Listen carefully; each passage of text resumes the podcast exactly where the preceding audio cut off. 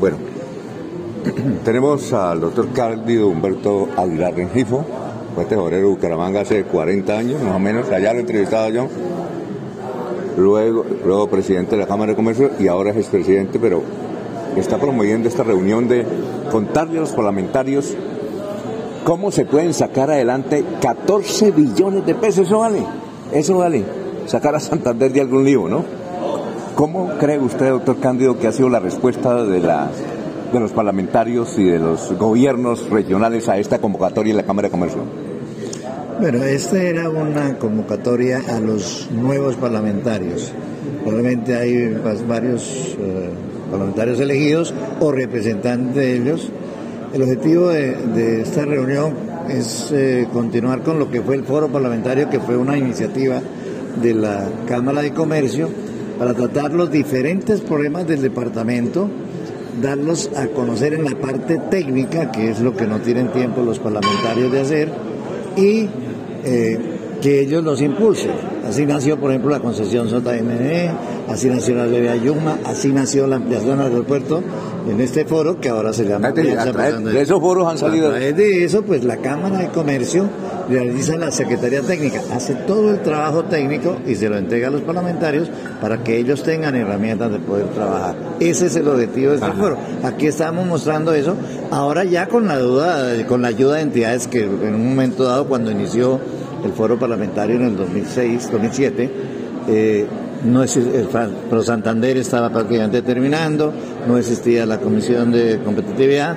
Hoy en día pues tenemos más ayudas, eh, los gremios, y entonces se puede hacer un trabajo articulado para beneficio de Santander. En este evento estamos hablando de obras por 21 millones de pesos. Ah, son 21 billones, yo pensé que eran 14 billones. 14 están embolatados, pero 21, 21 es que son, son obras que ya están priorizadas y debidamente estudiadas y tratadas ante el gobierno y que necesitamos que los parlamentarios impulsan para que no se pierdan.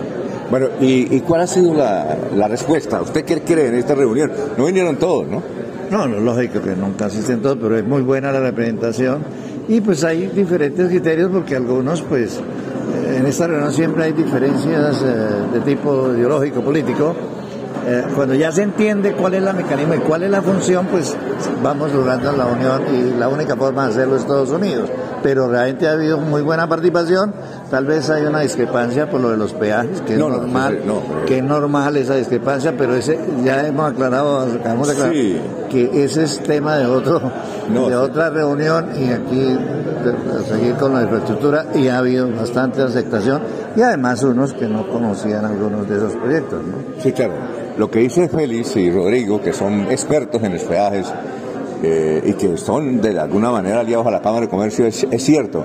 Pero usted no cree que hay injusticia. ¿Cómo es posible que una carretera, una trocha que hay de Bucaramanga a San Gil tenga dos peajes? Eso es inconcebible. Y por más moderna que sea la carretera Bucaramanga-Barranquermea, que tenga seis peajes. ¿No le parece injusto eso? Pero eso es unos estudios económicos. Eh, hay una idea que si no hay peaje no hay carreteras. Sí, sí, pero... Eso realmente es en ese momento. Lo que pasa es que hay forma de buscar que los peajes sean más económicas para la comunidad. Eso es lo que hay que buscar.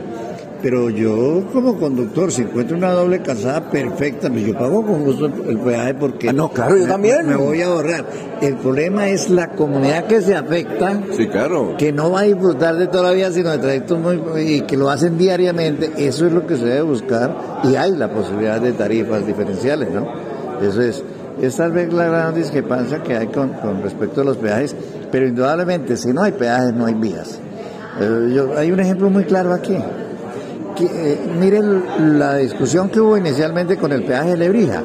Al final la comunidad lo Hoy en día la gran beneficiada con esa vía doble calzada que la hizo la concesión, que fue a través del peaje de Lebrija, entonces, el, Lebrija, ¿cuánto le valen hoy los predios? Se valora. Eh, usted debe tener allá, ¿no? Se no, no, no. Pues. Yo no soy capitalista, ¿no? ah, bueno, muchas gracias. Ok, bueno.